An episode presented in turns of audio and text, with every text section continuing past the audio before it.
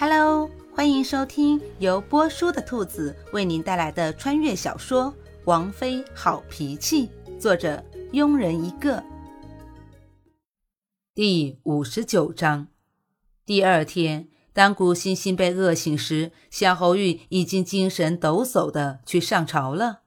看着身上一块青一块紫的印记，古欣欣在心里把夏侯玉的十八代祖宗骂了一遍。想到今天还有事情要办，古欣欣也顾不得身体的酸痛，赶紧起床，穿好衣服，朝门口走去。夏侯玉不在，可是昨天说好借的人呢？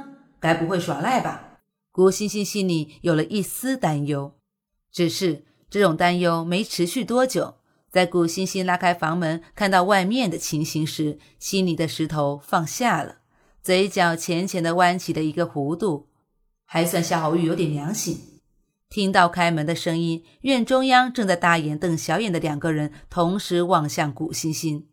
小姐，小花撅着嘴，委屈的叫了一声，接着就朝古欣欣奔去。店面色平静的朝古欣欣拱了拱手，见过王妃。嗯，你们这对小冤家又怎么啦？捏了捏小花的鼻子，古欣欣笑着调侃道：“谁跟他一对了？小姐你净乱说，每次见他都没好事。”小花红着脸反驳道：“好，好，好，跟他不是一对。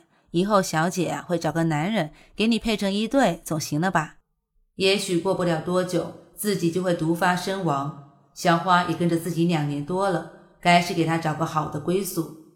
其实店倒是个不错的选择，虽然每次两个人见面都闹得很不愉快，但不是冤家不聚头。自己有种感觉，这两个人最后肯定会走到一起。”小姐，你再说，我不理你了。嗯，不理我可以，只要理你男人就行。小姐，看着小花通红的小脸和电脸上浮起的一朵红晕，顾欣欣很识趣的没有再调侃。两个人最后能不能走到一起，还得看两个人有没有缘分。叹了口气，也许自己等不到小花成亲呢。王妃。王爷让属下在此等候王妃差遣。点红着一张脸，巧妙地转移了话题。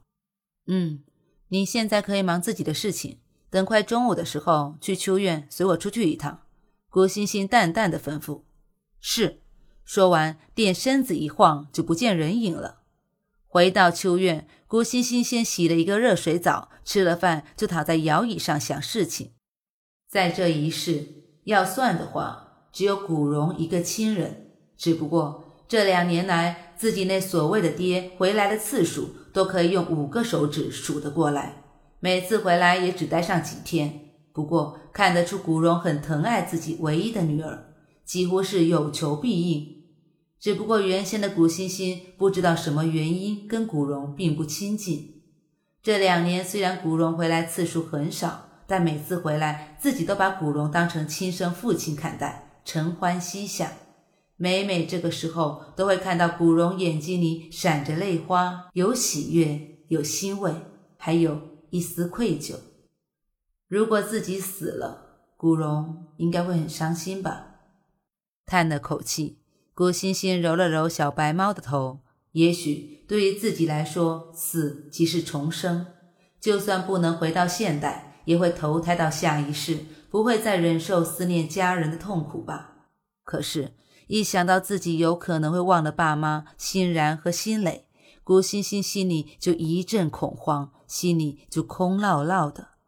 小姐，小花出声打断古欣欣的思绪，看着小花欲言又止的表情，古欣欣疑惑地问：“嗯，怎么啦？”小花压低声音问出了今天自己一直想问的问题。小姐，那本账册你偷出来了吗？微微一笑，郭欣欣无比淡定的回答：“没有。”两个字，小花立马慌了神，着急的问：“小姐，没有账册，我们怎么拿解药？”解药？如果我没有猜错的话，那个黑衣人手里根本没什么千虫毒的解药。没有？那小姐岂不是？看着小花担忧的快要哭出来的样子。古欣欣很是感动，在这一世自己也算没白活，至少在临死之前还有人关心。对着小花淡然一笑，古欣欣安慰道：“放心吧，你小姐我是打不死的小强，怎么会轻易死掉呢？再说，不是有句古话吗？自古红颜多薄命，你小姐我又不是红颜，自然会长命的。”看着古欣欣淡然安详的笑，小花着急担忧的心奇迹般的安定了下来。虽然知道小姐说的话是为了安慰自己，但小花心里却是没有任何怀疑的相信古欣欣的话。就像上次小姐吐血晕倒，那个大夫不是说小姐很难醒过来吗？最后小姐不是醒过来了，而且还一点事没有，所以这次小姐也会肯定没事的。嗯，小花相信小姐一定会没事的。小花点着头，坚定地说：“嗯，这样想就对了。”快午时了，你去把店找来，我也该出门了。看了看日头，古欣欣笑着吩咐道：“天气开始变热了，这才躺外面一会儿，还是躺在树下面，就有点出汗了。”见过王妃，小花还没有回事，店已经闪身出现在古欣欣的面前。店的突然出现吓了小花一跳，一边用手捂着胸口，一边睁大眼睛瞪着店：“喂，你打哪冒出来的？不知道人吓人会吓死人吗？”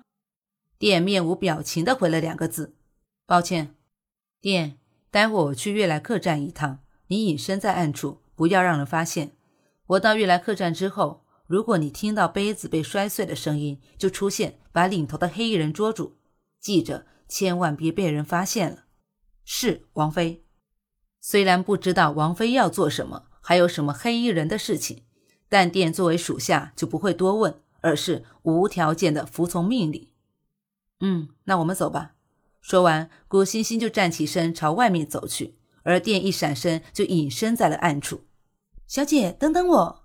小花把古欣欣塞在自己怀里的小白猫放在摇椅上，赶紧追了上去。听到小花的声音，古欣欣皱了下眉头，吩咐道：“小花留下，不要跟去。”“不，我要跟小姐一起去。”听到古欣欣说让自己留下，小花嘟着嘴，坚定地说道。听话，不要跟着，要不然便无法保护我们两个人的。好，那小姐一定要注意安全。小花会在府门口等你回来。哼，看着小花严肃的样子，古欣欣很不给面子的笑了出来。好啦，别搞得跟生离死别似的，这可不适合我们可爱的小花花。在秋院好好待着，我走了。说完，古欣欣转过身，背对着小花，挥了挥手。本集播讲完毕。如果你也喜欢这部小说，请订阅、评论哦。咱们下集见。